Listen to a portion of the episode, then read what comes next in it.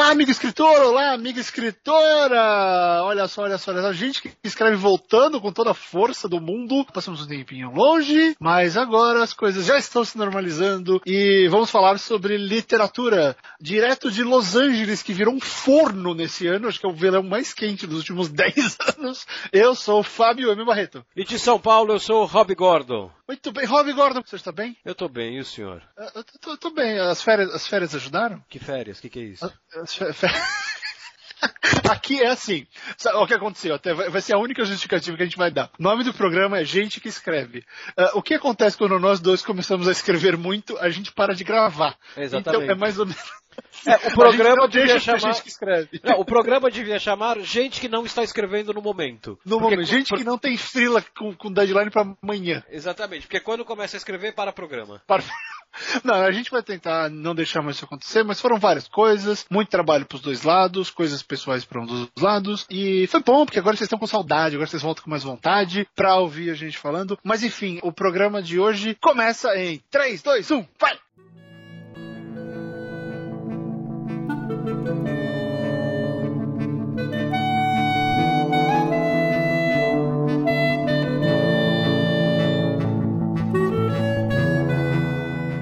Querido Rob Gordon, para retomar, eu acho que nós temos que falar de uma coisa inspiradora. Acho que a gente já deu muita aula, né? A gente explicou muito, muita coisinha, já falou como resolver muitos problemas. E, e aquilo, cara, quer que, quer que a gente resolva a sua vida? Procura o meu curso, contrata o Rob como editor, a gente faz essas coisas também. Mas eu acho que a gente, eu queria falar de uma coisa um pouco mais, uma coisa importante para mim, e é a relação que o nosso texto tem com o leitor. Né? Acho que você, até pelas crônicas, você sente isso como, de uma maneira muito mais próxima do que eu sinto. Né? O, os- o pessoal responde muito rápido a- É. ao conteúdo da sua crônica. Né? É, é, é. Por isso que é uma tecla que eu sempre defendi e hoje eu sei que, que é uma tarefa quixotesca da minha vida, que é o seguinte, se você, e eu, não estou falando por mim, eu estou falando geral, se você gosta de um escritor que tem um blog, cara, comente no blog dele. Porque, É, assim, comente mais que nas redes sociais, né? porque no blog É. o cara fica registrado. É, o exatamente. comentário do Twitter, do Facebook vai embora. Exatamente, o comentário do Twitter, do Facebook, pô, são sempre muito bem-vindos, mas o comentário do blog, eu, agora eu vou falar eu pessoalmente, pra mim a resposta que eu tenho do texto é no comentário do blog. Claro que você pegar e elogiar pra mim meu texto no Twitter e falar, nossa, você escreveu uma crônica tal que eu adorei, pô, eu vou ficar feliz, vou ficar satisfeito, Claro, mas claro. A, a resposta do leitor pra mim, ela tá ligada diretamente ao texto e não ligada à minha personalidade nas redes sociais, então isso é muito importante. E no blog, essa pra mim sempre foi a grande vantagem do blog. Você tem a resposta imediata do leitor ao texto. Sem dúvida. E assim, e o ponto não é falar, falar do comentário, é importantíssimo isso que o Rob falou, mas a gente quer ir para outro lado também, que é o seguinte, é, de onde está vindo essa ideia? Eu estou lendo um livro do Neil Gaiman, The View from the Cheap Seats, que é uma coletânea de artigos de não ficção dele. São artigos, palestras, depoimentos, coisas que ele falou em universidades, falou para livreiros, falou em convenções. É muito interessante entender que o Gaiman ele é muito mais profundo do que a ficção dele. E isso não é propaganda do livro, você sabe que eu adoro New Gaiman. Aliás, a última vez que a gente gravou, o lugar nenhum não tinha saído ainda. Agora saiu. Tá nas Ah, eu lojas, vi em lugar loja, eu vi em loja. eu vi. Tesão. Cara, chegou um amigo meu, me trouxe um exemplar. A capa tem uma, uma textura muito legal. Eu fiquei assim, impressionado com, a- com o trabalho que a Intrínseca fez. Mas enfim, eu, eu adoro Gaiman e eu tô lendo esse livro. E ele falou uma coisa lá, Rob, que me deixou pensando por umas duas semanas. E até por isso que eu sugeri como pauta desse programa. É, aliás, são, dois, são du- duas pautas nesse programa ah, dessa semana. Que, que ele falou o seguinte, que o leitor ele pode e deve, e na maioria dos casos ele faz, ele coloca partes da, da cabeça dele na história. Não é só eu li de um jeito e você leu do outro. Não, o leitor, ele completa a história. Ele faz inferências na história. Ele aumenta cenas, ele, ele muda coisas porque fez mais sentido na cabeça dele. E eu percebi, eu achava que eu era louco porque eu fazia isso. Aí na hora que ele vira e fala que ele fazia isso, e eu vi mais gente comentando por aí que faz isso, caiu uma ficha absurda pra mim. Cara, todo mundo quer participar da história. Todo mundo quer, quer deixar a história mais legal. E eu te pergunto, Rob, já aconteceu isso com você de você lembrar uma cena de um livro ou de um filme de um jeito e quando você voltou pra ler esse livro anos depois, você percebeu, peraí, não era nada disso. Eu que deixei a cena mais legal, eu que ampliei ela. Aconteceu isso com você já? Cara, não, não, não tem de, de, de eu ter ampliado, mas pelo menos que eu lembre não. Mas assim, no meu caso eu acho que é filme, porque eu tenho. A, a minha mulher chama isso de autismo, né? Que tem filmes que eu falo decoro do começo ao fim. Eu fiz isso outro dia aqui em casa. Tinha um amigo, eu comecei a fazer isso com o Wally. Ele começou a olhar para mim com uma cara de uma cara meio, o que eu tô fazendo aqui? Será que eu realmente deveria estar nessa casa? É, então, eu lembro quando eu fui ver o, o Apocalipse Now Redux, e eu fui ver, eu, eu, fui ver pela terceira vez com um amigo, porque eu fui na duas cabines de imprensa, e depois eu fui com um amigo ver no cinema. Na, e ele tem 80% dele é. 80 não, vai 70% dele é da versão clássica, né? Ele, ele é só aumentado. Uhum. E eu lembro que nas cenas clássicas, uma hora meu amigo virou para mim, eu nunca esqueci o jeito que ele, que ele perguntou, foi muito engraçado. Ele virou e falou assim: Você sabe a letra do filme? Porque você tá falando todos os diálogos juntos com a porra do filme. Então, Acho assim, que a gente assim, sabe até a sequência de trilha, né? Sabe, sabe, sabe, sabe. O, então, assim, eu tenho diálogos, não, diálogos não, cenas, não é que eu aumentei. Eu, eu, eu Mas que você lembra diferente. É, exatamente, eu mudei. Eu mudei o diálogo. E daí, de repente, eu vou ver o filme de novo e eu falo assim, porra, peraí, é, a cena me é familiar, mas eu achei que ela não fosse assim. Porra, eu fiquei 12 anos falando esse diálogo com duas frases invertidas. E na minha cabeça, as duas frases invertidas têm lógica tem continuidade, né? Não é que eu decorei errado, não. Uhum. Para mim ela faz mais sentido assim. Então causa aquele estranhamento, tal. Mas eu acho que para mim é mais, é mais normal isso com filme mesmo. É, porque o, o, grande lance aí dessa teoria, e eu fui, fui ler bastante a respeito dela, até por ser, por sofrer muito dela em livro. Por exemplo, tem um livrinho, eu não, nunca lembro o autor, mas é um livro nacional, foi o primeiro livro de fantasia que eu li na vida. Chama A Montanha Encantada. V vamos fazer o trabalho de de casa aqui, vamos fazer pesquisa. É de uma mulher chamada Maria José Dupré. Ah, eu tá. conheço. Isso não é da coleção Vagalume, não? Era uma ela, dela. Ela tinha uns livros na coleção Vagalume. Era daquela vibe lá. Eu lembro da Ilha Perdida que ela escreveu escreveu. Perdida era, era, era... É. é. esse era a coleção Vagalume. Mas esse é dela, da, da Maria José Dupré, Ilha Perdida? Tá, tá acreditado como dela aqui. Ah, não, não, então, então é. Porque na minha Ela cabeça... inclusive escreveu o Cachorrinho Samba, que deu origem à coleção Cachorrinho Samba. Na minha cabeça, eu, eu tenho uma dificuldade muito grande em separar Maria José Dupré e Lúcia Machado de Almeida. Que, de é, Almeida, da, é. Que, é, que é o caso da borboleta tíria. É, então, a, a Montanha Encantada e os outros da Maria José Dupré são da coleção Cachorrinho Samba. E, e que é a, coisa mais assustadora de todas, a, tô vendo aqui, a Montanha Encantada foi publicada em 45. É, eu tô vendo aqui a Ilha Perdida de 44. Caralho, velho, aquela coleção inteira era, era uma coleção do, do, durante a guerra, muito pouco depois da guerra. E eu fui ler isso nos anos 80, olha isso. É, você foi ler. É. 40 anos depois, achando que era um negócio contemporâneo, né? Ué, porque eu não tinha acesso a Tolkien, eu não tinha acesso a C.S. Lewis, não tinha acesso a nada. Esse livro me chegou pela escola. Eu não sei como algum professor teve a iluminação de falar ler isso aqui. E foi o meu primeiro contato com fantasia. E eu, eu tive essa experiência porque eu li muito novo, então várias das cenas eu, eu construí de um jeito que fazia sentido para mim, Sim. especialmente com a Ilha Perdida. Agora que eu vi aqui, eu lembrei. Nossa, tem, tem, tinha cenas que eu lembrava de um jeito, aí eu fui ler depois. Nossa, era diferente. Esse personagem aqui estava em outro lugar, mas eu juntei ele. Uh, porque virou aquela amálgama da, da, da, cabeça. E quando o Gaiman comenta isso, cara, o, o que que me fez, o que abriu um portal assim na minha cabeça? Caramba, não é só o fato da gente ter que chegar e permitir que o leitor participe da história. A gente tem que levar em conta que ele vai fazer isso. Sim que ele vai procurar por, por, pela chance de colocar uma informação que complete algo para ele. Você tem que pensar nisso. Eu vou deixar isso aqui em aberto de propósito para o leitor vir e colocar, porque tem aquelas duas coisas, né, Rob? Tem aquela cena que você quer que o leitor te, você quer ter certeza que o leitor que o leitor entendeu do mesmo jeito que você. Então você vai falar que o cara usava um par de meia marrom e um par de meia, um pé de meia marrom e um pé de meia amarelo. Você não vai só falar ele usava dois pés de meias diferentes. Sim. São duas coisas completamente distintas, né? É, é, a mesma situação, uma pessoa que não tem coordenação para usar a mesma a meia igual, mas o modo como você escreve, ele usou duas, um, duas meias diferentes, ou ele usou uma amarela e uma marrom. Você está escrevendo dois textos completamente diferentes em cima da mesma ideia. Olha, eu vou além só rapidinho, que você falou assim, ah, o Gaiman falou, você tem que esperar que o leitor vá fazer isso. Cara, eu acho que é o seguinte, se você, evidentemente eu não estou falando de texto técnico, né? Mas claro. se, você escrever ficção e o leitor não se envolveu de alguma forma com a sua história, de um jeito próprio do leitor, é porque seu texto não, não ficou 100% não. Eu vou além disso, eu acho que isso tem que ser, isso não tem que ser algo com quem você tem que contar. Isso tem que ser um dos seus objetivos na hora de escrever. Claro, claro, é, aquele, é o envolvimento, é o envolvimento, exatamente. Se você não gerar uma reação do leitor, o seu texto vai passar em branco e você vai ser esquecido. Você vai ser pior do que o texto que o leitor não gostou. É. Vai ser aquele que ele não lembra. Hum? Exatamente, exatamente. Né? É, então, cara, são muitas coisas que, que eu achei interessante. Essa, é, esse desenvolvimento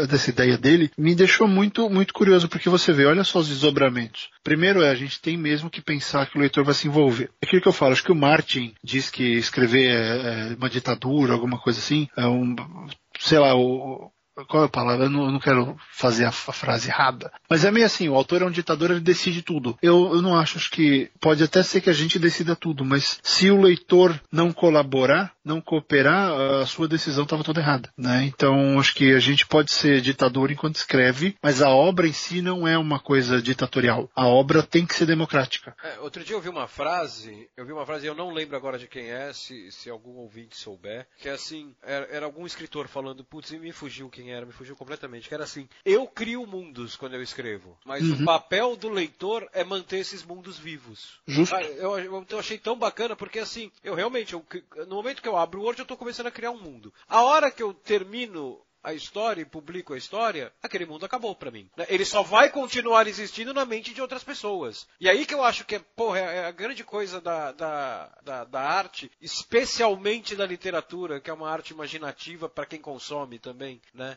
Porque você está lendo, cada um está imaginando de acordo com o seu próprio repertório. Claro. É, é, é, é, esse mundo, ele se mantém vivo na cabeça do Pedrinho, do Joãozinho, da Mariazinha, e em cada uma dessas cabeças ele é um pouco diferente. Né? Então, nesse ponto aí, eu acho que eu discordo do Martin no sentido de que, mesmo que eu faça uma descrição... Cara, se eu pegar a mesa que eu estou usando aqui agora para gravar o podcast e fizer um parágrafo de oito linhas descrevendo minuciosamente essa mesa, né, eu não vou estar tá conseguindo ser um ditador, caso seja esse o termo que ele usou, se não for a ideia é essa, pelo jeito. Uhum. Porque assim, a, cada um que lê vai interpretar de um jeito. Eu, eu posso descrever minuciosamente o tom de marrom da minha mesa, né? Cara, não adianta, cada pessoa vai enxergar um marrom diferente. Sem dúvida, sem dúvida. Não é isso que eu acho do caralho. É, e é aí que eu vejo muita gente falhando miseravelmente no começo da carreira, porque o pessoal tem essa, essa ideia de que você tem que carregar de informação, ou de que você tem que dar tudo pro leitor. Não, eu, isso é, é, a, a, próxima declaração é muito pessoal. Como leitor, eu, eu adoro fazer esse bate-bola. Eu não consigo curtir muito livros que me, que me encham de verdades absolutas. Eu não consigo. Eu gosto de livros que me façam pensar, que me façam ir com, com a história, né? sabe? Eu gosto de ser levado com a história e de eu poder. E eu achei legal esse negócio do game e eu queria gravar sobre isso, porque é uma coisa que eu sempre gostei. Eu nunca coloquei isso como uma teoria de. Eu achava que era uma loucura minha. Né? E, e se você pensa nisso na hora que você vai escrever uma história de fantasia, por exemplo, outro dia uma aluna do Conte virou para mim e falou: Ah, eu estou escrevendo um livro para jovem adulto, só que uma das cenas vai acontecer num lugar onde eu nunca fui. É, mas eu já vi fotos, eu já, eu já li muito sobre. Eu vi coisas do Google, do, do Google Maps, e eu estou descrevendo da melhor maneira possível. Eu falei, não, não descreva detalhes do lugar onde você foi, onde você não foi. É. Descobre qual é a sensação de alguém que já esteve lá. Pesquisa o que as pessoas sentiram, o que elas veem, qual, qual é o ponto de vista de quem mora lá. Isso você tem. Isso é uma coisa fantástica que a internet dá, porque se você quiser escrever uma história passada em Auckland, sabe? Lá do outro lado do mundo, você pode pegar, procurar o blog de alguém que mora em Auckland e ver o que essa pessoa fala. Sim. Ela foi ao shopping. Qual foi a experiência dela no shopping? Como ela acha que é o shopping de lá? E aí você pega isso e bum, coloca. É por isso que muita, muito romance, uh, isso não, é, não, não vou dizer com demérito, tá? Mas muito romance escrito por meninas, para meninas na linha Crepúsculo de Ser, só cria cidades meio, meio macambúzias, meio cinzentas, meio deprimentes, porque é a porra da cidade do Crepúsculo. Tem um monte de história que se passa na mesma cidade. Muda o nome, muda tudo. Mas é a mesma cidade. É aquela cidade cidadezinha pequena, que não tem nada para fazer, que as pessoas ficam entediadas. Mas qual é, o, qual é a vitória? Uma das poucas vitórias que eu concedo a Stephanie Meyer. Ela criou esse, que basicamente é Seattle. Né? Ela criou esse essa imagem desse tipo de cidade que prendeu na cabeça dessas leitoras. Então, é o que eu ia falar. Eu acho que eu, eu vejo uma, uma saída boa no. É, não é o detalhe, é a sensação. Ela passou a, a, a sensação de viver ali, de é, então, ficar em tédio ali. E as pessoas aprendem.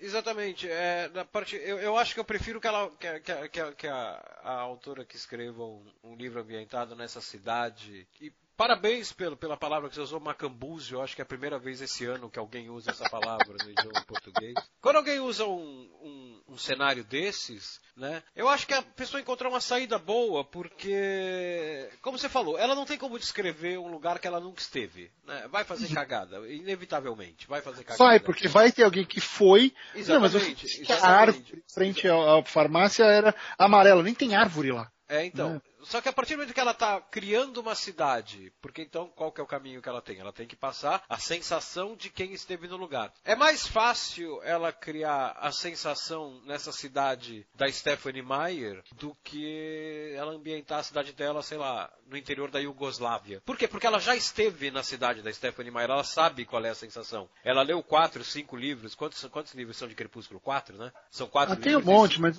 São quatro livros e cinco filmes, se eu não me engano. É, fora os 50 tons de cinza que é- se passa na mesma não, não, cidade. Não, não, não. Vamos, vamos, vamos focar no Stephanie Meyer. São quatro livros, né? Ela leu, acho. São, são quatro livros. Então ela tem quatro livros que, cara, ela tem a sensação, ela sabe a sensação de estar naquele lugar. Então ela cria um lugar parecido, é uma saída boa. E eu acho que dentro da- das limitações dela, é, e não estou falando de limitação como escritor, estou falando de limitação de repertório, né? É, é, ela encontrou uma saída boa, eu acho. Ela encontrou uma saída boa. Eu, por exemplo, cara, eu, eu, eu- eu não estive. Eu, eu não sei descrever para você o estádio Azteca, né, lá na cidade do México. Mas eu já li tanto sobre a Copa de 70 e a final da Copa de 70 que eu consigo descrever a sensação de estar lá naquele jogo. Né? Sim. E, que, e na maioria das vezes é o que mais importa. É, e eu posso até descrever ele um pouquinho, porque eu tenho uma vantagem, que aí é, é- é uma vantagem muito própria do lugar, né? Eu tenho fotos, eu tenho fotos coloridas do lugar. Eu consigo descrever o Estádio Azteca, pedaços dele, na final de 70. Né? Eu- fisicamente. Mas a sensação eu consigo descrever, né? A sensação de estar lá. Por quê? Porque eu consumi o que aconteceu naquele, naquele universo, naquele momento. Eu consumi muito isso, a história da Copa de 70 e tal, é um negócio que eu adoro. Então, é, eu acho que nesse ponto, se a pessoa ela não vai escrever, e, é, desculpa, ela não vai descrever e ela vai usar a sensação que ela tem de uma cidade parecida com uma cidade que ela leu, porra, eu acho que ela está no caminho certo. Mas tem outro problema que é o que você falou. E aí eu vou confiar na sua palavra porque eu não sei. Muita gente desse gênero usa a mesma cidade, a, a Stephanie Meyer Polis, vamos chamar É, assim. é, é, é. Maior, aí a, Maierópolis. É, então, então aí acaba ficando repetido demais. Então eu acho que o problema não é a saída encontrada. O problema é, já que você vai fazer essa saída, expanda um pouco o seu repertório. né? Vai procurar outras cidades na literatura. Já que você vai usar isso, vai procurar outra cidadezinha. Né? Uma cidadezinha onde o sol bate, uma cidadezinha onde neva, ou, sei lá. Algo diferente, né? Você não vai ficar tudo muito dentro do mesmo universo. Exato, e aquela coisa, né, Rob? Porque vamos só vamos ter- fazer um exercício bobo aqui. Ah, o que é aquela cidade? É uma cidade que normalmente tá, tá nublado, é uma cidade meio fim do mundo, assim, que você não tem pra onde ir, cidadezinha. É, é, é, sabe o que que é? É Hawkins, de Stranger Things. Sei. A cidade da Stephanie Meyer é Hawkins. Nada acontece em Hawkins. Absolutamente nada. Aí de repente brrr, acontece aquilo ali. Mas é, é o lance daquela cidade. Normalmente está nublado, é uma cidade pequena. Quem mora na cidade grande acha que eles são estranhos. Você vê, é o mesmo É uma esquema. cidade entediante, né? É totalmente, ou, sabe, imagina a Winona Ryder trabalhando na vendinha né, da cidade. Não, não deve ser um negócio muito simpático. Então, assim, é uma cidade pequenininha que nada acontece. Quando o Hop, o delegado, fala, não, o último suicídio aconteceu há trocentos anos, o último, Sim. a pessoa desaparecida. Então, nada acontece. Vamos só fazer uma brincadeira? Vamos. Gente- Nós dois somos de São Paulo. Pega, co- vamos pegar uma cidade do interior que seja assim. Que seja assim como. É, Que- que tenha- Macambúzia. que, que seja Macambúzia. Que nada É. acontece. Ó, eu fui para, eu fui muito para Nazaré Paulista, interior, acontece nada.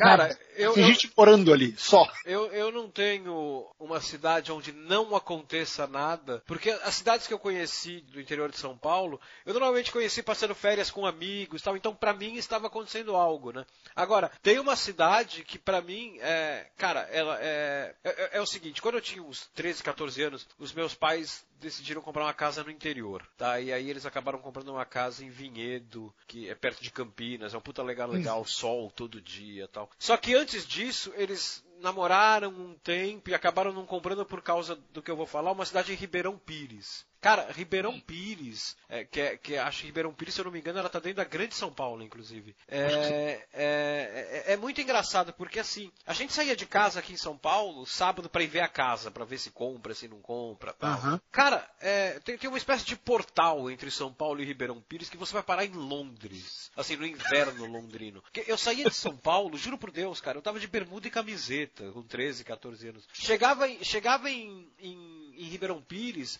Cara, não é que ah, o tempo tá feio. Não, todo sábado o céu era uma enorme mancha cinza. Então, assim, ela tinha aquele, aquela sensação de, puta, o tempo tá parado aqui, sabe? O sol não anda. Eu não sei se são 11 da manhã, se são 5 da tarde.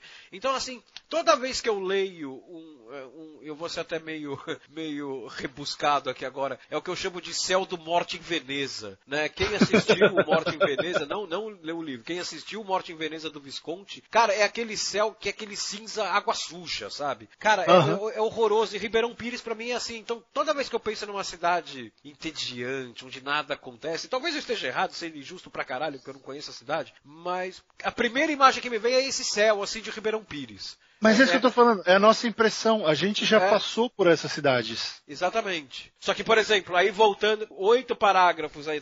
Eu não consigo descrever Ribeirão Pires. Mas você conseguiu descrever a sensação que a você sensação, tinha. sim. A sensação, sim. Mas eu não tentaria descrever Ribeirão Pires num, num, texto. É, mas você vê, ela, aí onde eu queria chegar com esse exercício. Você pode pegar alguma coisa da sua infância, como nós dois fizemos, por exemplo. Eu adoro, achava Nazaré Paulista cidade lindinha, fofa, tudo. Nunca aconteceu nada de relevante. E eu, eu fui pra lá por anos. Cara, anos, desculpa, eu não, eu não sei se uma pessoa que acha uma cidade macambúzia tem o direito de achar uma outra cidade fofa. Deve ter uma lei proibindo isso. Você vai ter que achar, sei lá, ela é graciosa. Ela é graciosa. Ou, ou assim, uma é chata e a outra é fofa, ou uma é macambúzia e a outra é graciosa. Você escolhe um caminho e vai por esse caminho, cara. Uma é macambúzia e a outra é...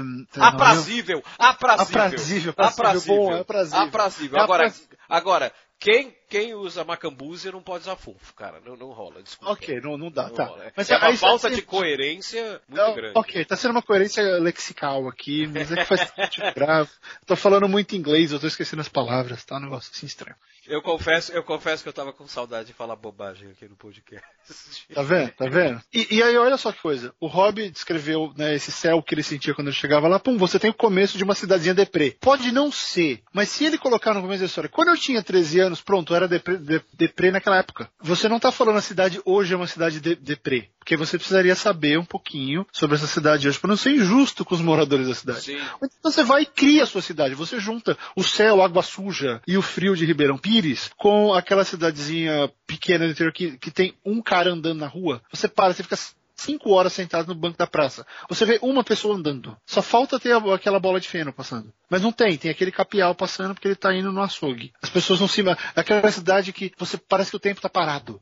É. Parece que nada acontece. Bate uma brisa, mas tá quente. Passa um caminhão lá atrás, você não vê, mas você escuta o caminhão passando. É pronto, tá aí a descrição da cidade. A sensação da cidade. O tempo tá parado com a nuvem, o céu de água suja. Pronto, você criou uma cidade que nada acontece. Exatamente.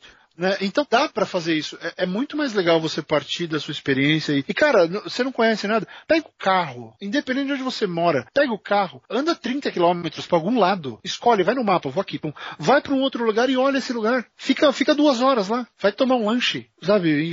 Acha uma lanchonetezinha mais ou menos, olha, vou aqui e observa. Sente, sai de casa um pouco. Né? Briga de escritor Go, em vez de ficar pegando Pokémon, vai pegar sensação, vai caçar é. personagem. Então isso faz com que você possa dar essa sensação e aí você gera esse envolvimento que a gente falou no começo com o leitor. Porque eu penso assim, se você não deixar o leitor entrar na sua história, ele vai se sentir apenas como um observador. Ele vai observar e ele vai, ele vai julgar muito mais a sua história. Ele vai gostei disso, não gostei disso, gostei disso, porque você vai estar, você vai ficar dando certezas para ele. É. E na hora que você só dá certezas, você corre um risco da sua certeza não, não fazer sentido na cabeça desse cara. Na hora que você permite que ele entre na história com você, uau! Ele vai começar, ele não vai julgar tanto porque ele começou a colocar partes da mente dele, da memória dele, da expectativa dele na sua história. Claro que tem um lado ruim disso, né, Rob? Porque às vezes o cara cria uma expectativa tão grande, você faz outra coisa e, pô, ah, e, sim, mas isso faz é, parte, né? Isso, isso faz, faz parte. parte, vai acontecer. você não tem, você não tem como, como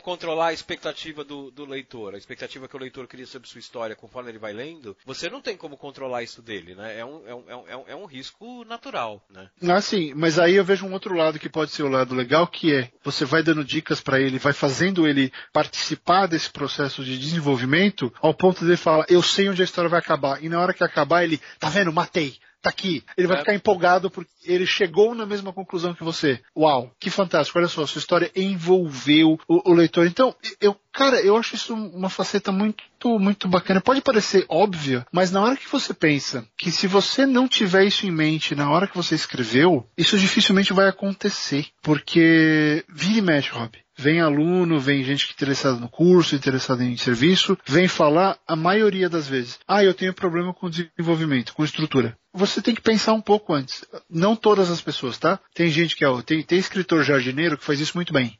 Planta e vê onde vai dar. Começa a escrever, não faz estrutura, não faz nada, vai, leva até o fim. Fantástico. A maioria do pessoal precisa ter um pouco de guia. E, e na hora que você pensa, poxa, como, como, se você se perguntar como eu vou envolver o leitor nesse ponto, ou nesse capítulo, ou nessa cena, o estilo da sua escrita vai melhorar muito. Ah, sim. sim. Que você vai deixar de ser aquele cara, estou vomitando as minhas verdades, você vai passar a ser o cara, estou contando uma história que vai agradar outras pessoas e que vai me agradar, né? Que vai agradar outras pessoas também. É, exatamente. Exatamente. Eu acho isso muito legal, a gente ter essa capacidade de. Eu não acho que é simples, não. Não, não é. É uma das coisas mais difíceis de fazer. Não é simples você começar. A... E você não tem que ficar imaginando o que o cara vai gostar aqui. Não. É como você vai escrever para que alguém consiga colocar informações a mais ali. Para que a pessoa consiga completar alguma coisa. Ou que você deixe aberto, que nem se eu falo, ah, ele encostou na árvore. Ok. Pode ser uma árvore pequenininha, daquelas que estão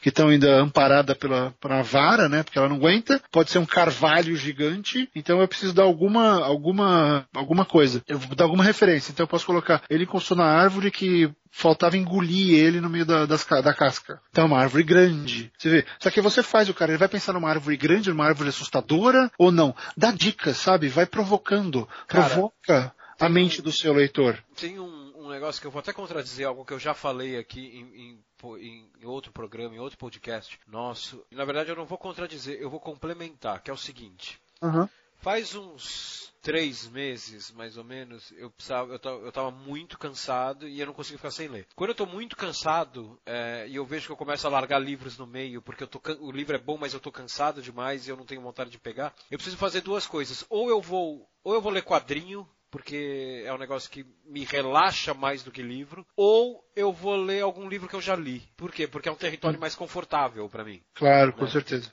Então eu peguei, e eu não sei porquê, eu lembro que eu estava consumindo alguma coisa de vampiro na época, não lembro o que, que era agora. Tinha visto um filme e tinha gostado, sei lá. Enfim, peguei e falei, pô, eu vou pegar um, um, um Annie Rice para reler. Daí eu peguei o Entrevista com o Vampiro. E eu já falei aqui, né? Annie Rice, para mim, ela tem um problema que a escrita dela, ela é arrastada. Né? Ela, ela começa a descrever, o vampiro entra numa sala, cara, são, são oito páginas descrevendo a cristaleira da sala.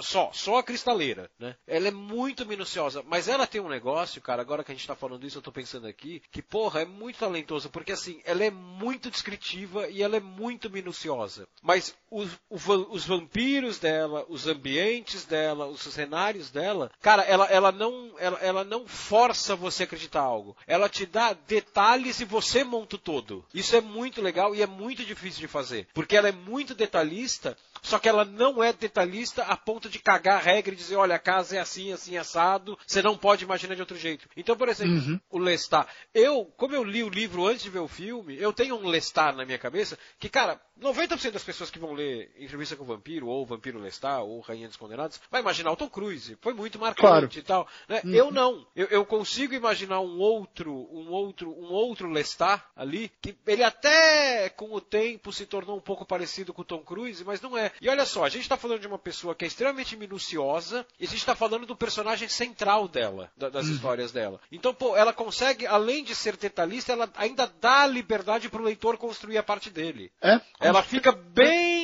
na fronteira ali. Porra, é, é, é, difícil fazer isso, cara, é bem difícil. É, porque aí tem aquela parada que eu passei por isso quando eu, quando eu vi O Senhor dos Anéis pela primeira vez. É, a maioria das coisas do filme do Peter Jackson, eu passei o, o filme inteiro. Caramba, era exatamente assim. É. Putz, foi assim que eu imaginei. Nossa, a cavalgada do Roirin foi assim. Isso é Minas Tirith. Caramba, Rohan tá igualzinho. E, e é uma coisa louca, porque a descrição do. O Tolkien é muito mais detalhista, ele caga a regra, né? Ah, não, ele é. Ele, ele, ele, ele, ele cagava a regra. É, ele, ele é um, um escritor de descrições ali, né? É. é ele, inclusive. O condado, cara, o condado só falta ele, ele, ele anexar um pedaço da grama no condado para você ver como é a porra da grama no, no chão do condado. Você compra o livro e vem uma grama plastificada ali pra você abrir, tirar e tal. É, você não pode imaginar outra grama. É, é, então, então, cara, ele é muito detalhista. Ele... É, mas aí você vê, né, por outro lado, o fio, quando saiu o filme, você ficou naquela, nossa, eu conheço esse mundo. Ah, sim. nada. Sim. Mas se bem que uh, com a Rowling foi a mesma coisa, né? Mas a Rowling tinha que cagar um pouco de regra porque o mundo dela era completamente inusitado, né?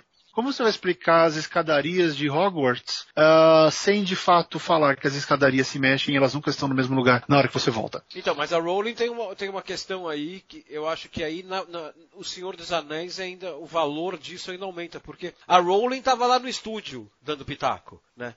No, nos filmes. O, o Senhor dos Anéis não, o Tolkien estava morto. Quem era o, o consultor ali do, do, Peter Jackson? O Peter Jackson é fã, mas quem era o consultor ali era o Christopher Lee, que é quem é, é, é especial, era especialista em Senhor dos Anéis. Não, foi o. Ele, ele usou o Alan. Ele usou dois dos, dos melhores desenhistas de Tolkien. Não, então, sim, mas você tinha o Christopher Lee ali, que o Christopher Lee, ele, ele, ele era fã, ele, ele lia uma vez por ano a trilogia. Né? E ele chegou a conhecer o Tolkien pessoalmente. Tanto é que o sonho da vida dele era interpretar interpretar o Gandalf e ele mesmo admite que não, eu fiquei velho demais na época dos filmes e tal. Então, o que eu tô falando é, por mais que ele tivesse todos os especialistas do mundo ali, os desenhistas, o Christopher Lee e o caralho, né? Ainda é mais difícil do que quando o Chris Columbus foi fazer o primeiro Harry Potter, porque no primeiro Harry Potter a Rowling tava do lado dele. É, a, a, a Rowling, ela participou da produção. Então é mais fácil ela virar e falar, é assim, assim, assado, na, na, na pro Chris Columbus, né? É assim.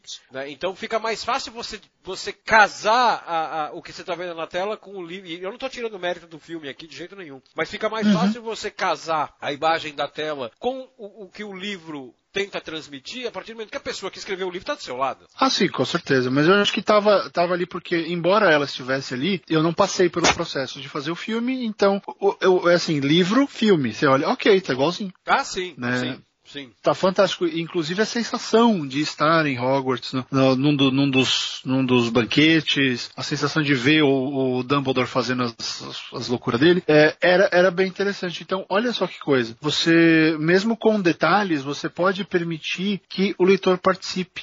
Claro. Né? Então, eu acho que o, gran, o, grande lance aqui é pense no seu leitor como um companhia, como um parceiro. Pense no seu leitor como um cara. Porque na hora que o leitor estiver lendo seu livro, o que está acontecendo? Vocês dois estão juntos ali. Você dá informações, ele assimila essas informações e regurgita uma ideia, um conceito, uma visão. E você vai fazer isso com o seu leitor ao longo do livro inteiro. Cada parágrafo vai fazer isso. Ou você vai fomentar uma ideia que ele vai pensar rapidamente e vai devolver com uma contra-ideia. Né? Ou é um cenário, ou é um personagem. Então, todo, todo é uma dança. Esse é o ponto que eu acho que o pessoal precisa entender e, e é uma mudança de é necessário uma mudança de mentalidade para você entender isso direito. Que escrever hoje em dia, especialmente quando você faz ficção, é uma dança. Você dá um passo, o leitor tem que dar um passo de volta. Sim. Não é uma, não é uma palestra. Não, não é uma apresentação é, de sapateado. Não é, não é uma né? apresentação. É uma valsa. Exato, não é balé. É, não é balé. Você vai lá, você vai dançar e, e o público vai ficar, oh. Não, é, é, é, é uma valsa, como o Rob falou. Vocês estão fazendo isso juntos, porque se você não, não permitir que ele entre na dança, ele vai ficar de longe. E, e ó, vamos ser sinceros, pode até ser o seu objetivo. Você quer dar uma palestra, você é. quer explicar esse mundo todo que você criou, então tem que ser uau! Quando o leitor terminar de ler o livro. Não pode ser simplesmente um, ok, porque eu acho que nesse ponto, Rob, não sei se concorda não, mas é 880. Ou você traz o cara para dançar, ou você deixa ele de queixo caído no final. Não tem meio termo. É, e assim, é, e tem, e tem, voltando na analogia do balé, né? Não é um balé, é uma valsa, e também não adianta aquele negócio, né? Você, ah não, eu quero fazer um balé, eu quero aqui me exibir pro, pro leitor. Be beleza, é seu estilo, beleza. É você vai usar palavras, é, você vai usar palavras como macambúzio. É, exatamente. Agora, não adianta você então parar, ligar um. subir no palco, ligar um puta, um balé fodão, né? E, e ficar parado ali no meio do palco olhando pra plateia, sem dançar. E alguém vai virar para você e falar assim: Vem cá, a música começou, você não vai começar a dançar? Não, não, eu não vou dançar porque eu quero que o, o espectador, o leitor, né, no caso, imagine os meus movimentos de balé, porque daí ele vai estar participando da história. Não, amigo, você tem que dar algo pro leitor. Né? Você Sim. não pode deixar tudo você a cargo começa. do cara, né? Exatamente. Você, bom, é, eu vou escrever um livro, meu livro vai custar R$ 39,90. Então você tem que fazer um trabalho desse livro. Né? Eu, como, eu, como leitor, eu não quero pagar um livro e ter que fazer o trabalho do escritor e ficar deduzindo a história. Né? Então, assim, é, você tem que achar o. o e isso não, não, é uma escala, porque cada um tem, tem deve ter o seu diferente, e isso muda de história para história. Você tem que achar um ponto de equilíbrio entre tudo que você tem que dar para o leitor e tudo que você quer que o leitor dê para a história na, na, na, hora que ele for ler. Né? É Sim. um ponto de equilíbrio e que, novamente, é uma frase que a gente usa muito aqui, você só descobre com prática. Você não vai achar isso por mágica e ele não vai aparecer na sua frente, tem que ser com prática. É, exatamente. E isso vai nos levar ao próximo bloco do programa, mas voltamos já já.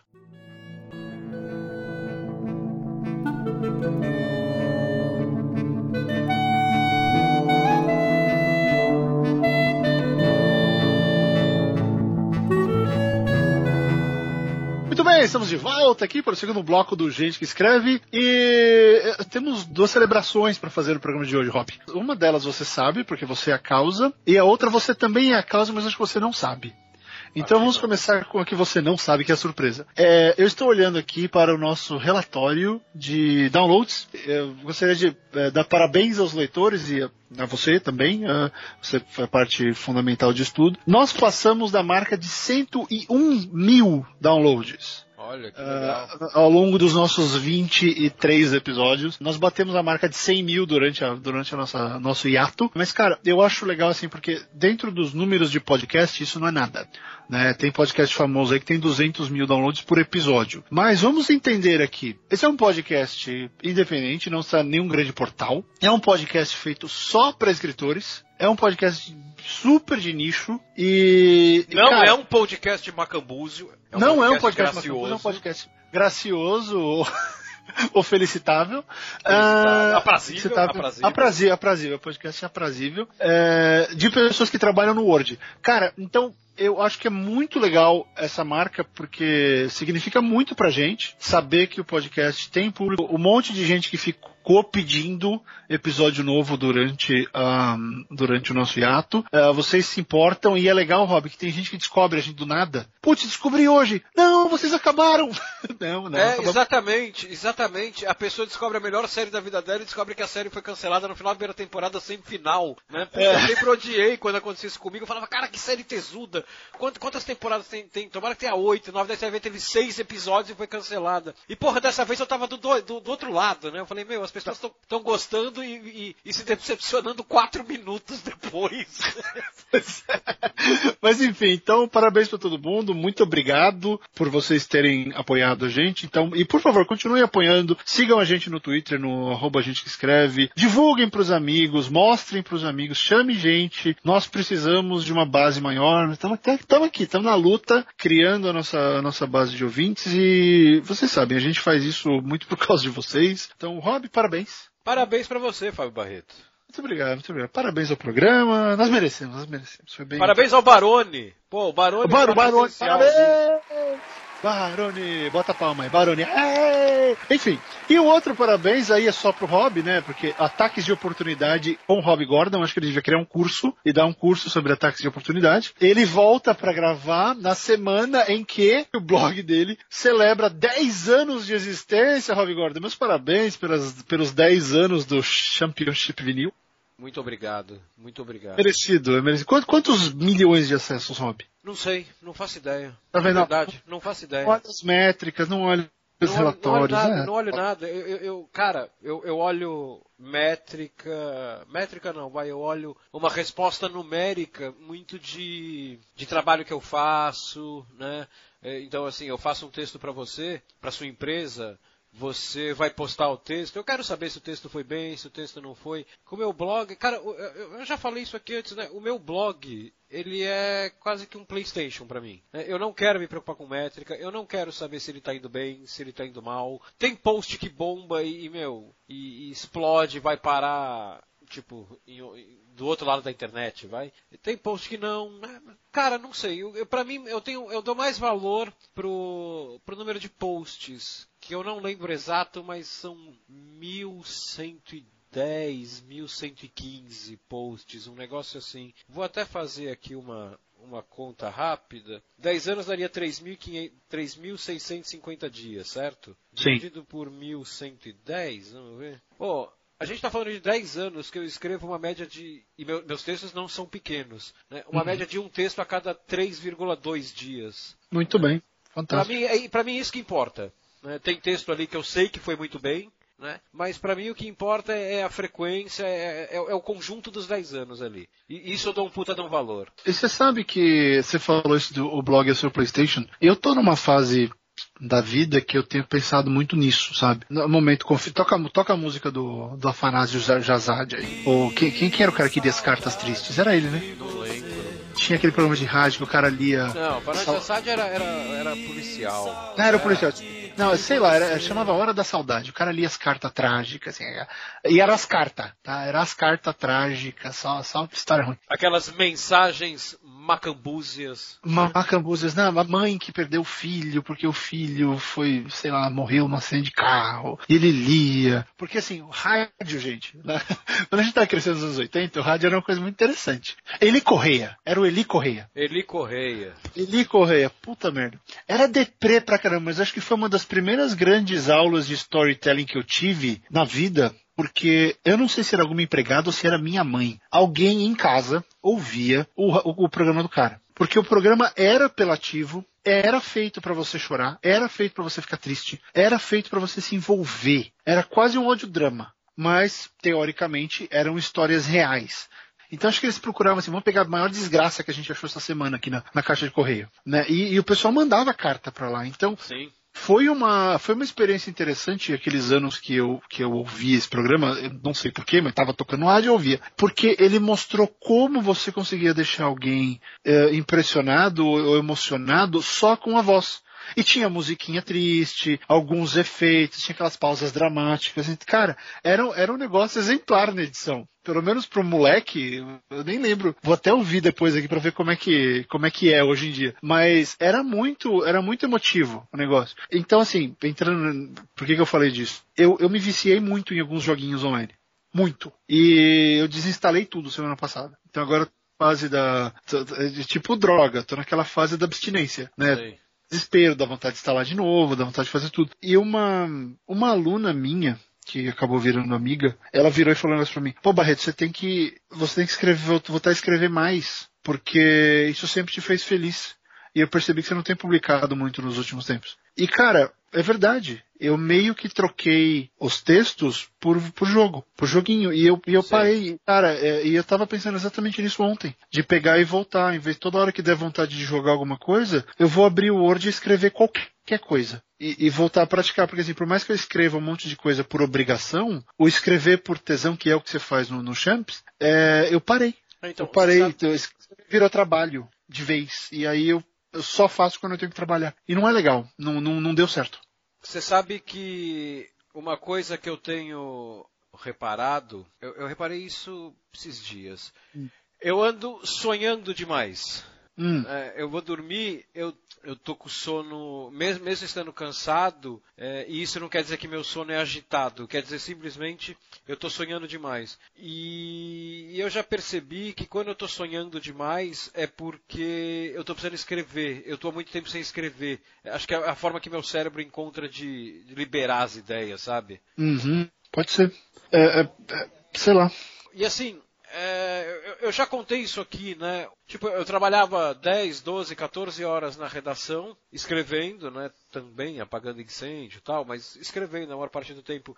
E aí eu voltava, é, eu parava para descansar, o que, que eu fazia? Uma e meia da manhã, duas horas da manhã, vou descansar escrevendo no meu blog. Por quê? Porque para mim é um negócio que não tem absolutamente nada a ver com, com escrever por trabalho, é escrever por diversão, né? Então eu fazia aquela higiene mental ali. Então, Tipo, eu, eu, eu, tenho escrito pouco no blog, pra, no, nos dois blogs, para minha, pra minha frequência. Eu tenho escrito em média um texto por semana, tal, né? Isso me incomoda, não, sei lá, no começo, isso me incomodava no sentido de, começo que eu digo assim, os primeiros três anos, quatro anos, pô, preciso escrever no blog, aquilo não pode ficar abandonado e tal.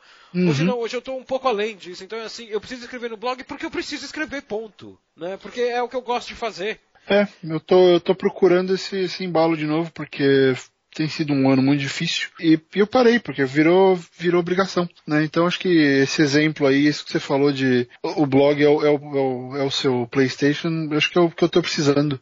É botar a ideia no papel, mesmo que ela não esteja fantasticamente maravilhosa, mas vai pro papel e acabou, sabe? E, assim, e essa necessidade de escrever tem até um negócio que a gente conversou aqui, eu, eu, eu, e o Barreto, antes de começar a gravação, eu comentei com ele, que é o texto que eu fiz no, no, no, no blog para comemorar os 10 anos. Eu, eu uhum. fiz um texto sobre textos, né, sobre o blog. Eu fiz um texto sobre mim. Porque é o seguinte, para quem, quem não leu o texto, eu só vou passar a ideia dele aqui, depois entrar lá e ler. É, é Ataque é, de oportunidade. Opa, sempre. É, mas sempre de forma graciosa, nunca macambuza. Nunca macambuza. Não podemos ser. Não, não somos macambuzos. Então é o seguinte, é, eu tô com 40 anos. Então, se meu blog tem 10, eu criei meu blog, eu tinha 30, quase 31. Eu sou, eu sou de setembro, meu aniversário é daqui a um mês e pouco. Né? Então, assim, é, é, é, engraçado porque, por conta dos 10 anos, eu parei para pensar, e, e, e, assim, evidentemente a pessoa que eu era com 30 não é exatamente igual a pessoa que eu sou hoje com 40. Né? O, tempo, o tempo passou, eu mudei, eu amadureci, eu passei por uma série de experiências e tal. Só que muitas dessas mudanças, ou pelo menos, vai, boa parte dessas mudanças, rolou por causa dos meus textos. Então não é assim, quer dizer, Nesses 10 anos eu, eu acredito, quer dizer, eu acredito não, eu gosto de pensar, melhor dizendo, que eu, que eu escrevo melhor hoje do que 10 anos atrás. Ah, com certeza. Eu, eu, gosto de pensar isso. É um negócio que, que pelo menos eu, pretendo, eu prefiro acreditar nisso. Agora, é engraçado porque eu parei para pensar e o fato de escrever fez com que eu fosse uma pessoa pelo menos minimamente melhor do que eu era 10 anos atrás. Claro que não é só escrever. Você tem uma maturidade de. Pô, a gente tá falando de 10 anos, de acúmulo de experiências e tal. Uhum. Mas escrever me tornou, sei lá, mas é, e não é não é autoajuda é, é, como eu vejo mesmo. Me tornou uma pessoa um pouco mais mais tolerante mais paciente. É, eu tenho uma facilidade muito maior hoje e isso acho que qualquer pessoa que escreve realmente deve passar por isso de me colocar no lugar de outra pessoa porque eu tenho que fazer isso com meus personagens então Sim, assim se eu estou claro. discutindo com você e você discorda de mim eu tenho uma facilidade maior não quer dizer que eu seja um Gandhi ou um mestre disso né? não quer dizer simplesmente que eu faço isso melhor hoje do que eu fazia 10 anos atrás. E, e eu sei que escrever me ajudou com isso. Então, é, esses 10 anos me deram. Olha que legal, esses 10 anos me deram ferramentas para escrever melhor com o passar desses, no passar desses 10 anos. Só que escrever me deu ferramentas para eu me aprimorar também como pessoa nesses 10 anos. Então fica uma retroalimentação, assim, eu alimento a escrita e a escrita me alimenta. Né? Muito do que eu entendi sobre a vida nesses 10 anos, eu só entendi no momento que eu sentei e escrevi sobre. É, porque escrever permite que a gente debata a ideia, a gente cria aquele Exatamente, debate. Exatamente. Interno, ele faz com que a gente compreenda as coisas, que a gente teste ideias, mesmo que seja contra, contra você mesmo. Você tem X, X ideias, você pega as suas ideias e testa elas umas contra as outras, sabe? Exatamente. É, é você estar argumentando e contra-argumentando. Você tem que se permitir fazer esse tipo de coisa. Qual é o problema? Quando você não escreve é, e quando você só entra para brigar, por exemplo, na internet. Você só está ali fazendo o que, animalzinho? Você está lá jogando, vomitando a sua crença absoluta. Você não está criando um texto que, que vai te permitir, por exemplo, encontrar furos na sua própria teoria. Ah, sim. Ah, não, eu tô certo. Não, ninguém tá 100% certo. Eu acho que tirando casos extremos da vida, como assassinatos, coisas horrendas, né, uh, crimes hediondos, apenas uma palavra difícil, é, tirando isso, todo mundo é passível de erro ou de eu melhoria no argumento. O que você está tentando dizer, e eu concordo, é que assim, ninguém está 100% certo. É. Mas muita gente consegue estar 100% errada. Com certeza. Por quê? Você não para para pensar. Na hora que você escreve sobre a sua dúvida, sobre o seu ponto de vista, vamos lá. Você vai escrever, você gosta de futebol, você, você adora seu time. E aí você xinga, você detona o time adversário e tudo tá errado. Se você começar a escrever, por exemplo, eu sou corintiano. É, por ter escrito bastante sobre esporte na minha, nos meus anos formativos, eu, eu sou obrigado a aceitar que a academia do palestra era fantástica. É. É, eu não posso ignorar o time do Raí no São Paulo. É, e isso não torna você menos corintiano, né? Não, não, por mais que eu, eu odeie algumas coisas em relação especialmente ao seu time, é, eu, eu tenho que aceitar essas coisas. Você não pode falar que. Lembra do. Quando era o. o como que era? Era o trio caipira? Que era o Mojimirim. Ah, era sim. O Mojimirim, o. Acho que Pera, Bragantino, Bra. Bragantino e tinha mais um. Eram os três times do interior que deixaram o Campeonato Paulista de perna pro ar, porque começaram a ganhar de todo mundo. É, esse tipo de coisa você tem que. Você é obrigado a, a, a compreender a importância de certas coisas pro, pros fãs, pros, pro grupo, pro que for, sabe? É, pro outro time. Então quando você escreve, você pesquisa e você aprende. Quando você aprende, a sua opinião deixa de ser meramente o que você acredita. Ela passa a ser o que você sabe. E o que você sabe é diferente do que, do que o que você acredita, sabe? Crença, bitolação, essas coisas, ela só vem quando você só tem uma fonte de informação. Quando você escreve, você vai pesquisar, você vai aprender mais. A sua opinião pode nem mudar, mas ela vai ficar mais embasada e ela vai ter outras formas de defesa. Você vai ter mais do que só, ah, é assim porque eu, porque eu acho, é assim porque eu gosto. Não, é assim por causa disso, disso, disso. Você passa a ter argumentos. E, e, assim, como, como a gente está falando de, nesse caso aqui, de textos que eu escrevia para o meu blog, que não são textos profissionais, né? É, eu não tenho a obrigação de dar uma resposta. Então tem muito texto, um que me ocorre é, de, de bate-pronto assim, foi uma vez que eu fui assaltado que roubaram um celular que eu tinha na Paulista. Era um celular novinho, eu estava com o celular há quatro dias e roubaram. E, e, e, e, o ódio que eu fiquei daquilo, né, de, de porra, eu estava com o celular há quatro dias e tal. E eu lembro que eu fiz um texto tentando entender o que eu estava sentindo, porque eu sei racionalmente que Pô, eu moro numa cidade como São Paulo, é um celular, eu, eu tem a chance de eu ser roubado tal. Só que ao mesmo tempo eu tinha um outro lado que, meu, que me fazia quebrar, querer quebrar a casa inteira. Tipo, porra, eu trabalhei feito um filho da puta para pegar aquele celular. Né, quatro dias depois um cara rouba. Então, assim, eu, eu, eu não dou uma resposta no texto. Por quê? Porque eu não tô ali para virar pro, pro leitor e falar assim: olha, esse é o fato, se você aconteceu, passou por algo parecido, deixa eu te dar aqui a solução. Não, eu, eu também não entendo a sensação que eu tô tendo. Então, assim, eu simplesmente jogo a sensação, ok, maquiada em forma de texto texto, né? Eu jogo a dúvida que eu tô e pronto. Para mim isso é suficiente porque tipo, eu, eu, não precisava ter uma resposta, eu precisava digerir. Agora que eu digeri, a resposta vem com o tempo. Por quê? Porque eu digeri. Mas eu só vou conseguir digerir, isso é meu, acredito que tem mais gente assim, não, não, é uma regra. Para mim funciona. Eu só vou digerir um negócio quando eu escrever sobre ele. É, é, o, é, é, é o modo que eu tenho de digerir o assunto. De, de mastigar, engolir, daí começa a fazer a digestão aqui dentro e a gente vê o que acontece.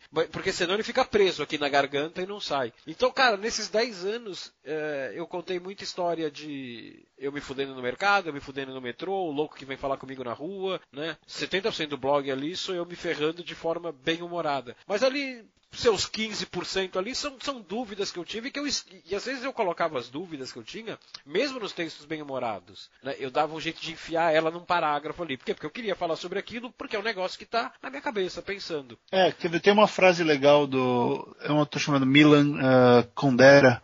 Fala assim, o romance é o lugar onde. Não é o lugar para você fazer. para você fazer. Ele tá em inglês aqui. Assertion seria para você dizer verdade. É o que você tá falando. É, não é um lugar onde você diz verdades ou, ou, ou declama, né? Fala e fala e fala certezas. É um lugar para brincar com as hipóteses. É, sabe? É, é, é o lugar. E eu acho isso, e é uma coisa que eu falo para alguns críticos do, de Filho do Fim do Mundo, porque a pessoa fala, ah, mas o final é aberto. É, ah, mas você não disse por que o personagem fez tal coisa. Não, você não tem uma versão para isso. Você tem todos os dados. Chega numa conclusão. Eu, eu gosto, até como ser jornalista, né, Rob? A gente, eu acho que quando você faz a pergunta certa, você consegue muito mais objetivo do que quando você tenta Sim, acertar uma resposta. Claro, claro. Porque quando você faz a pergunta certa, cada um vai achar a sua resposta e a sua uh, relação com a obra vai ser completamente diferente. Você vai encontrar a sua resposta e, e, o livro pode tomar um outro rumo. Por exemplo, muita gente fala mal de deuses americanos, que eu acredito ser a obra suprema do Gaiman, até, até melhor que Sandman, enfim. Não, não me acho, não acho que eu sou um herege. Simplesmente acho que o Sandman ele, ele faz pensar muito, mas American Gods acho que ele faz as perguntas mais certas. E, mas é porque na minha cabeça ele brincou com perguntas, ele sugeriu perguntas que fazem muito mais sentido, ou que fizeram muito mais sentido na minha vida no momento em que eu li. É, se ele tivesse chegado para mim e dado, e dado um monte de certezas, um monte de, como você disse, olha, tá aqui a solução para você que está puto da vida porque roubaram o seu celular ou o seu é, carro. É, exatamente. É, do cola, que, olha, você já, já pensou nessas outras hipóteses sobre isso que está passando? Porque tudo, tudo que a gente passa é, é tudo ação e reação. Só que se você, a sua reação é sempre ódio, xingamento, e você nunca para para contemplar isso que aconteceu, ah, é perda de tempo? Cara, pessoas pagam análise, terapia por anos. E o que é terapia? É contemplação. É você falando de alguma coisa com alguém e tentar encontrar um, uma lógica. Nós dois somos pobres, então a gente escreve no blog. A gente escreve texto.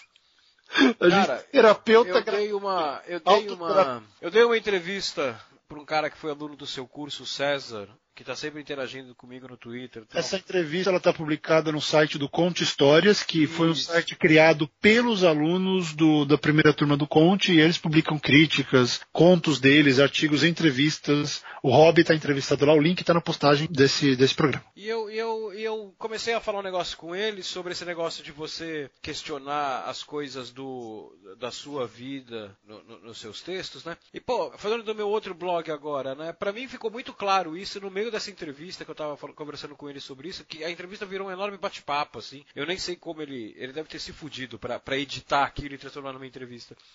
Mas. Vocês fizeram é, por Skype? Foi. Hum. Mas o. Porque é o seguinte. Quando eu tive depressão, a gente está falando de 2011. Os textos pré-depressão, as minhas crônicas, agora estou falando de crônica, estou falando de ficção pura. Hoje eu olho para mim, elas giram muito em cima de um tema só, que é uma pessoa, um personagem, e sempre naquele meu esquema que eu gosto, anônimos e urbanos, né? Que dentro da minha cabeça Ataque de oportunidade. Não, não, não, não, não, não. Não, não, não é não. Dentro da minha cabeça ele funciona quase como um gênero, isso, é, dentro do que eu escrevo. Então, assim, ela, elas giravam em torno, eu comentei isso na entrevista, elas giravam em torno sempre de um personagem que está questionando ou tentando descobrir, pelo, ou questionando ou tentando uma resposta, que é mais do que questionar. É ah. conseguir, tentando conseguir uma resposta. Dele ser uma pessoa boa ou dele ser uma pessoa ruim, né?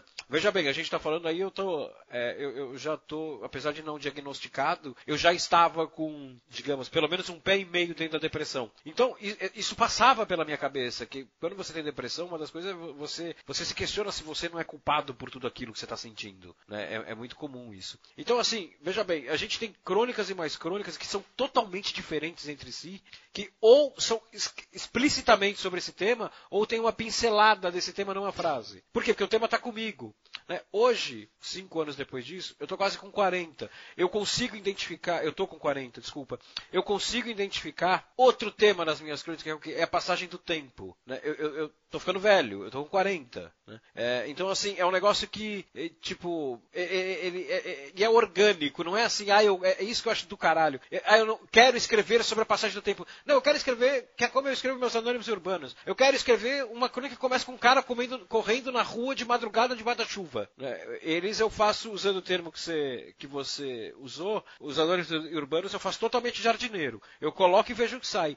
E esse tema entra sempre atualmente. Então, assim, O que, que eu estou tentando dizer com isso? Eu estou que nesses 10 anos, tudo que eu escrevi, e isso não envolve trabalho, isso não envolve roteiro, isso não envolve publicidade, jornalismo. O que eu escrevi de ficção, seja ela sobre mim ou sobre personagens, todas elas estão fazendo com que eu me transforme, fizeram com que eu me transformasse a pessoa que eu sou hoje e continuo fazendo. Né? Então, cara, escrever, eu vou me corrigir aqui. Eu falei, ah, escrever é meu PlayStation. Talvez, mas talvez seja uma fuga que eu tenho. É uma fuga saudável, sabe? É uma fuga sim, saudável. Sim.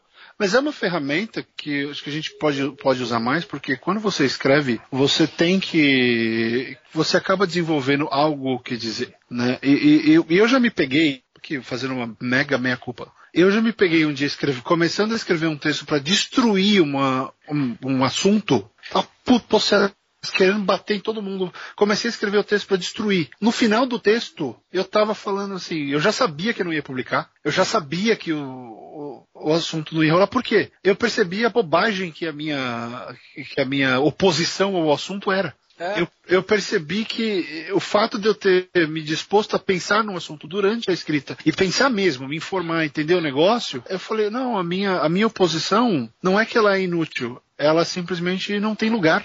E, e o resultado disso foi que eu falei, chega, isso não vai sair. é, é caralho, eu né, continuei né? discordando do assunto que eu ia fazer, mas eu falei, peraí, eu, tô, eu tava discordando, um, pelas razões erradas, dois, eu tava sendo, eu tava sendo radical, né, eu tava sendo tudo que eu reclamo que as pessoas são, por exemplo, os seguidores do, do Trump aqui, eu tava sendo igualzinho esses caras, eu falei, meu Deus, olha o que eu tô fazendo. E, e eu percebi que eu tinha que mudar de opinião, não, não concordar com o oposto, mas eu tinha que mudar o modo como eu fazia oposição. Eu tinha que mudar o modo como eu encarava a coisa. E, e, e eu evoluí, e isso aconteceu várias vezes, Rob. Várias É, é do várias... caralho esse seu exemplo, né? Porque assim, comigo aconteceu também. Você começa o texto, você tá puto, você tá se sentindo ali o leão, uhum. né? É... Você começa o texto e fala assim, porra, vou dar uma lição aqui em todo mundo. Cara, na metade do texto você deu uma lição em você mesmo. É? Né? Porra, genial, genial. É, e aí o que acontece? Você vai evoluindo. Então, isso só a prática que traz. Não, não só faz o seu texto melhorar, mas faz o seu, o seu modo de pensar melhorar. Porque, vamos, vamos falar um negócio, uma verdade aqui, Rob. A grande diferença entre quem, entre quem consegue escrever ficção e ganhar dinheiro com isso, e quem acha que consegue escrever ficção e ganhar dinheiro com isso, é a capacidade de pensar. É a capacidade de transmitir uma ideia que vai além da sua cabeça, que vai além da sua perspectiva. É, eu não acho que seria capacidade de pensar, eu acho que não, não. Não, de, pens de pensar no, fato Mas de, de transmitir a ideia, sim. De, é, é, é. Na verdade, não é nem de transmitir, vamos, vamos colocar de outro jeito. É uma pessoa que tem capacidade... De é... debate, vamos trocar o, o pensamento. Não, não, não, não, ela tem uma capacidade de transformar uma ideia própria em algo universal. Ok, bom, melhor, ficou, ficou é melhor. Como, é como eu enxergo. É, porque o que acontece? Muitas vezes, uh, vamos pegar o exemplo prático, quando eu era editor na Mercúrio, Chegava o material lá, e aí você começava a ler, né? Porque como bom editor, você vai pegar, você vai ler o trabalho do cara, você lê, nada, no, a maioria eram materiais que tinham um ponto de vista, e estamos falando de um romance. Quando você tem um ponto de vista em 400 páginas, você já vê que estruturalmente pode ser um problema. Hum. Por quê? Porque vai ficar monótono. Não estou, não, não, estou nem discutindo o valor deste um ponto de vista. Pode ser algo que eu concorde fantasticamente. Por exemplo, a democracia corintiana é a melhor coisa que aconteceu no futebol brasileiro. Posso até concordar, mas é questionável. Se você vai ter o livro inteiro bajulando, pode ficar é. chato. Você tem que ter um cara que era o que fazia oposição. Você tem que ter um cara que jogava que, que jogava contra um cara que saiu porque não gostou. Você tem que ter tor o torcedor que achava que não ia ser legal, o torcedor é. que tinha de ideia, o torcedor que adorava no começo e odiava no final. Você tem que mostrar um debate, você tem que transformar essa ideia como é, Você tem que ter um conflito. É, a ideia aqui é sua, numa coisa universal. E qual seria o ideia universal? Mostrar que a experiência foi fantástica para o futebol brasileiro. Independente de você achar que foi legal ou não, a experiência foi pontual, foi transformadora. Assim como foi a academia, assim como foi o tele. Né? São coisas que você tem que pegar e, e, e transformar numa ideia que vai além da sua crença. Pessoal, por quê? Um romance, idealmente, ele não é uma plataforma para você defender o que você acredita. O romance é uma plataforma de discussão, é uma plataforma que inicia uma série de debates, é uma plataforma que faz as pessoas pensarem, ou que faz as pessoas irem para a cidadezinha tediosa e macambúzia do crepúsculo. Sim. O romance ele faz com que as pessoas saiam do lugar onde elas estão, seja esse lugar físico ou mental e cheguem em outro lugar. E onde eu queria chegar com tudo isso? Que é o ponto de que se você vai escrever um livro só para comprovar e para perpetuar o seu ponto de vista unilateral, cara, não. Né? A função do escritor, lógico, muita gente vai discordar disso, mas a função do escritor é promover a melhoria cultural. Você conta uma história para um registrar um momento, dois levantar perguntas, três fazer com que o leitor na hora que ele fecha o seu livro ele esteja diferente de algum modo, que o leitor tenha evoluído ou tenha pensado ou tenha saído do lugar. Se você, eu, eu, eu sou meio radical com isso. Se você escrever um livro que não levou a pessoa a lugar nenhum, até Twilight, Crepúsculo leva as meninas para outro lugar. A pessoa lê é, exatamente. E no livro ela tem outra perspectiva sobre o público, o público do livro, o público do livro são elas, não é a gente. Sim. Né? Ah, eu li o livro, eu li o livro e ele não me levou a lugar nenhum. Sim, ele não foi escrito para você. Né? É. Ele não tinha a intenção de levar você para lugar nenhum. Ele tinha a intenção de levar 6 bilhões de meninas para algum lugar. E isso ele fez. Parabéns para ele. Sim, sim. Ah, mas, mas, mas ele é ruim. Novamente, ele não é para você. É, ele é meio mal escrito. É, concordo. É, mas... não, exatamente. Ele tem, ele tem um valor literário que pode ser questionável. É um valor. É questionável. Ele, ele, tem, ele tem uma.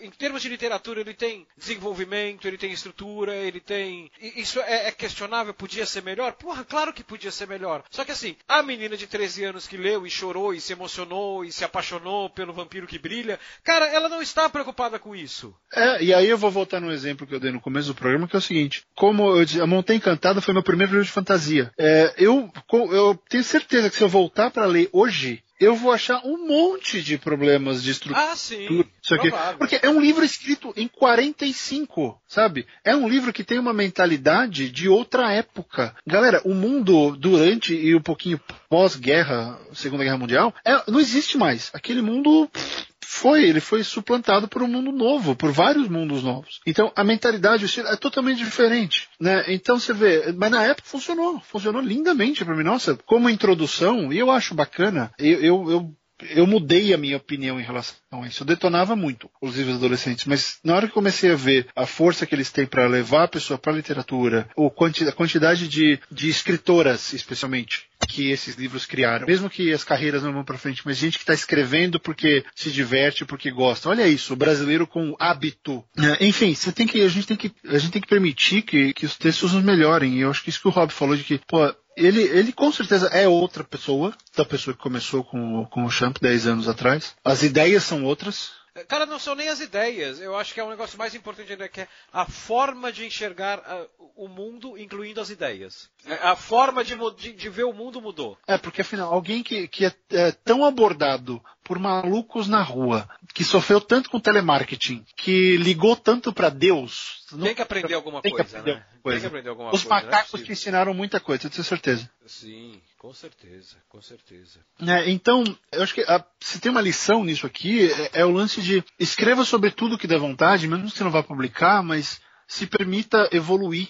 Escrever é uma ferramenta evolutiva. Sim é uma ferramenta de melhoria tanto social quanto política quanto cultural como para relações interpessoais. Você aprende sobre as coisas que você escreve mesmo que seja ficção Rob. Você não precisa fazer pesquisa nenhuma. Mas na hora que você tem que pensar como esse personagem vai reagir aqui você tem que criar um cenário. É. esse cenário vai esse cenário tem que criar desafios que é uma coisa que o Aaron Sorkin fala que toda grande história ela tem intenção e obstáculo. Hum. quero quero comprar pão. Tenho a velha louca na porta da padaria como é. vou passar por ela? Acabou, sua história está aí, pode surgir um conto, uma crônica sobre você querendo comprar o pão. Eu, eu imaginei uma crônica no Hobby, isso. Ele querendo comprar pão e tem a véia louca na frente da padaria em Pinheiros. Pronto, acabou. É, tá aí a crônica do Hobby. Exatamente. E, isso vai te fazer pensar sobre por que a véia tá, na, a véia tá louca, por que ela tá na porta da padaria, o que ela quer, como você vai conseguir o que você quer, o que o dono da padaria tá fazendo, o que as pessoas estão olhando para ela, o que elas estão pensando. Olha só, você consegue fazer toda uma análise culto social do que está acontecendo naquela padaria em Pinheiros e entrar na política se você quiser, entrar em religião se você quiser, baseado no fato de que tem uma velha louca na porta da padaria. Sim. Tá aí, e você vai mudar, você vai. Vai ser ficção, mas você vai exercitar uh, o famoso negócio de eh, vestir, ficar no, se colocar no lugar da outra pessoa. Sim. E sim, isso é uma experiência fantástica, né? É, é, ele, ele te muda, ele te muda muito. Eu, cara, uma das maiores mudanças que eu tive foi por causa disso. Eu criei um, criei um personagem e eu queria saber o que ele pensava. Ele começou com o meu idealismo a respeito do que ele fazia e ele terminou com a realidade jogando tudo na cara dele falando, cara, não dá, você não vai conseguir chegar onde você quer. Porque a sociedade não permitia. E eu pá, mudou, mudou toda a minha perspectiva a respeito de um tipo de pessoa, né? Então, eu acho que é, por aí, cara, parabéns pelos 10 anos, pelas Obrigado, bicho. Muito obrigado. trocentas zilhões de crônicas. Eu queria escrever tanto quanto você faz, assim, mas eu gosto de escrever coisas mais compridas, elas demoram mais tempo e eu sou mais chato que eu escrevo. Ah, mas, cara, muito bom. Ah, ouvintes, vocês já conhecem, mas vamos lá, né, pelo... Eu quero todo mundo entrando no Championship Vinil e dando parabéns pro Rob. Por favor. Você vai lá, escreve. Eu vou adorar, eu vou adorar. Sou ouvinte do Gente que Escreve, vim aqui dar os parabéns pro Rob porque o Barreto mandou, tá? Porque, porque assim, a gente fala, as coisas acontecem. Não, mas vai lá, coloca, se identifica como ouvinte, vamos mostrar nossa força, porque eu sei, seus pilantra, todo mundo foi lá, comprou o conto do Rob na Amazon e todo mundo comentou, falou que era ouvinte de gente que escreve. Os meus contos tem os dois. O que, que é isso? É puxar saquismo? O que, que vocês têm? Ah, que tá- É que, é que é que como você é bravo, as pessoas elas têm medo de se identificar ali com você. Então, Mas- se você fosse mais aprazível como eu, Mas eu sou bravo, Rob. Eu- Será que eu sou bravo mesmo? Eu sou assim só. Eu não quero ser bravo. tá vendo? Escreva sobre isso. Daqui 10 anos você vai ser uma pessoa menos brava. Você vai ver. Sabe o que eu lembrei agora? Aquele dia que quando a gente foi fazer o Arita, que a sua parceira virou. Ai, será que eu sou insegura? Puta, não lembro disso. Ah, então eu vou contar a história. Eu lembro de uma história do Rob que ele não lembra. É, A história foi a seguinte: eu e o Rob nós fizemos um curso uma vez, não vou entrar em detalhes do que era, mas foram datas diferentes, mas era o mesmo curso. E numa uma dos cursos de liderança, numa das atividades do, do curso, você ficava, você tinha um parceiro e os parceiros tinham que falar ah, sobre a insegurança deles. E a parceira do Rob Gordon, que era, era uma senhora, ah, vira pra ele e fala. E o primeiro, o mais inseguro tinha que começar. Aí a mulher começa, ai, será que eu sou insegura? Aí ele vira e fala, não, é, pelo jeito é, então começa, né? Aparentemente sim. Aparentemente sim. O pior é ele ter me contado essa história e ele não lembra. Não, não lembro. Realmente não lembro. Mas aconteceu assim. Mas é engraçado, aqueles fins de semana tem muitas histórias que as pessoas para quem nós contamos lembram e a gente não lembra. É, é, exatamente. Mas enfim, é isso aí. Ah, curtam lá o. vão- apareçam lá no blog do Rob, dê os parabéns pra ele. Dê, eh, comentem, por favor, nos nossos contos na Amazon, tá? Tá? Tá? Seus pilantra.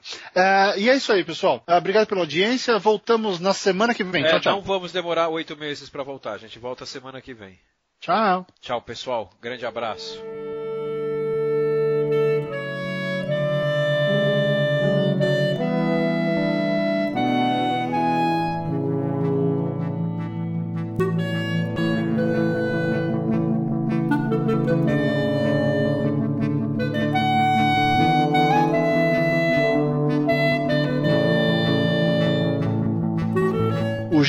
É um podcast semanal feito por escritores e para escritores. Ele é apresentado por Fábio M. Barreto e Rob Gordon. A edição é de Fernando Baroni e a trilha sonora original é de Daniel Bellieni.